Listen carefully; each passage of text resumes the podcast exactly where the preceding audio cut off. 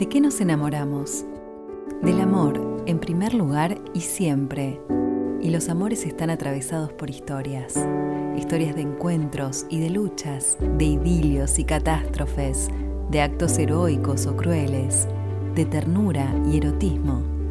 Nuestras historias te van a conmover y todo lo que nos conmueve nos transforma.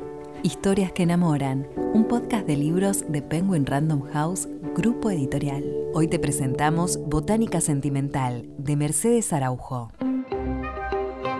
En esta historia la protagonista, Antonia, conduce de regreso a La Silenciada, la casona familiar abandonada entre viñedos en el Valle Mendocino.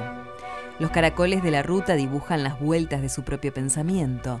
Ensimismada, piensa en padres y hermanos, abuela y tía, en el amor quebrado que la tiene penando y sin rumbo. La vieja finca es a la vez un punto de llegada y de partida en esta historia intervenida por acontecimientos y hechos verídicos en la zona cordillerana.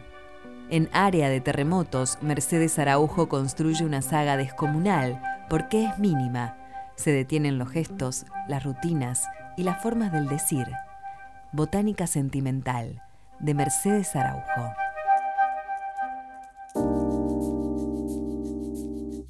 Mercedes Araujo nació en Mendoza en 1972. Es abogada, poeta y narradora. Es además profesora de política y derecho ambiental y de escritura creativa.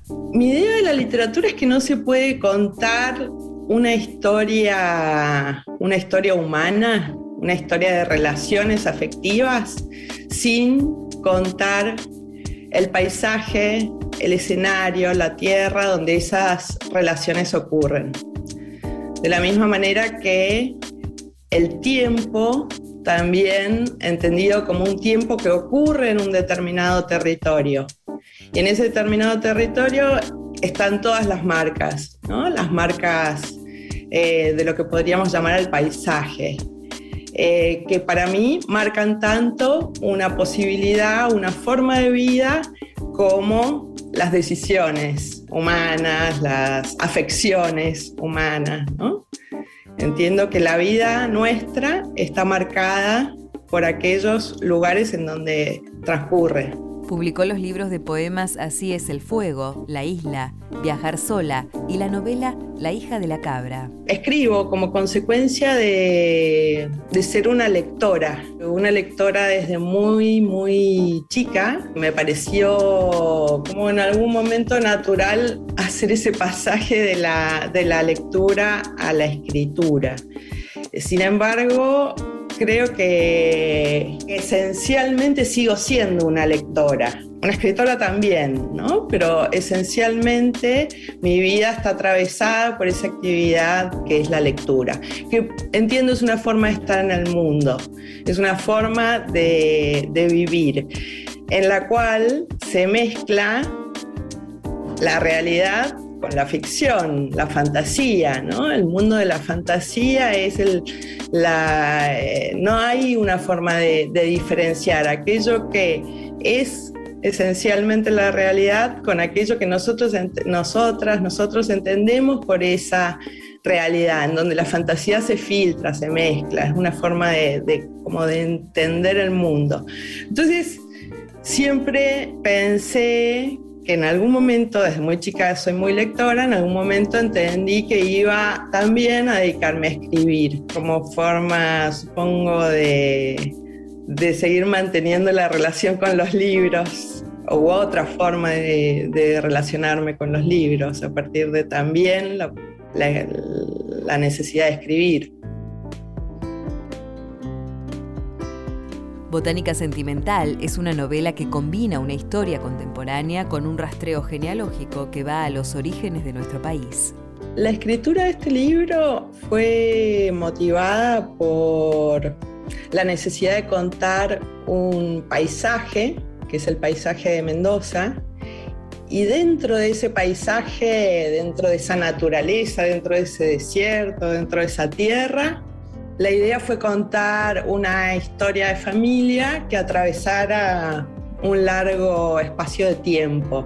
Contar, al contar la historia de una familia también es contar ese paisaje donde, esas, donde esas relaciones transcurren, la relación con la tierra, el cielo, los árboles, el terremoto. Se trata de una historia intervenida por acontecimientos y hechos verídicos en la zona cordillerana, como el terremoto de 1861 o la visita de la aviadora francesa Volant. No es menor vivir en un lugar que cada tanto, en una tierra que cada tanto se sacude y puede acabar con todo lo que es una construcción cultural, ¿no? Civilización. No es menor esa, esa experiencia de vivir sobre esa tierra que cada tanto habla y dice lo suyo. Así que la experiencia del paisaje, incluso de la tierra y del cielo, que son los dos elementos que marcan bastante y todo lo que la tierra contiene, ¿no? Tienen el mismo protagonismo, podríamos decir,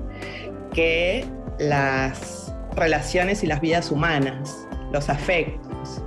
Y sí, es una novela que está trabajada, o sea, es una ficción, sin duda, y está, sin embargo, atravesada por hitos históricos y por personajes reales a los que en la novela les atribuyo vidas imaginarias, ¿no? Porque, por ejemplo, bueno, hay un par de personajes que cuando, lean el libro van a descubrir que sí son personajes reales, que pasaron por esa tierra y que de alguna manera en la novela se, vuelve, se vuelven a contar esas vías suponiéndolas.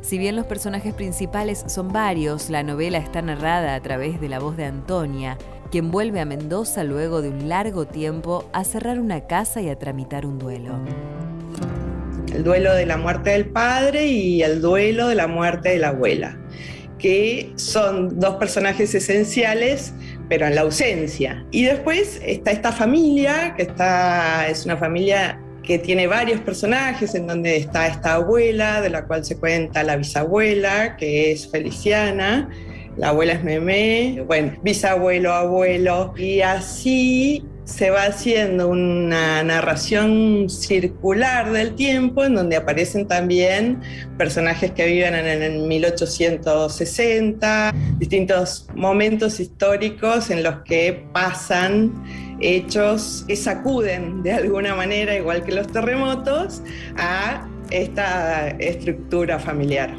En este libro hay citas literarias y una larga lista de autores y personajes como Alberto Migré, que contextualizan histórica y culturalmente. Aparece la figura de Alberto Migré como un signo de época, ¿no? Un signo de época en donde yo recuerdo de alguna manera cuando las telenovelas empiezan a circular, como también afectan eh, una forma de, una forma un poco romántica de estar o de entender la realidad o de estar en el mundo, ¿no? Y hay uno de los personajes, que es esta abuela, que es muy teatral, en toda su forma de estar, en su forma de relacionarse, es muy teatral. Entonces, podríamos decir que está bastante influenciada por el código de Migré. Hay muchas citas de autores porque Antonia, que es la protagonista, está sola en una casa y está leyendo permanentemente.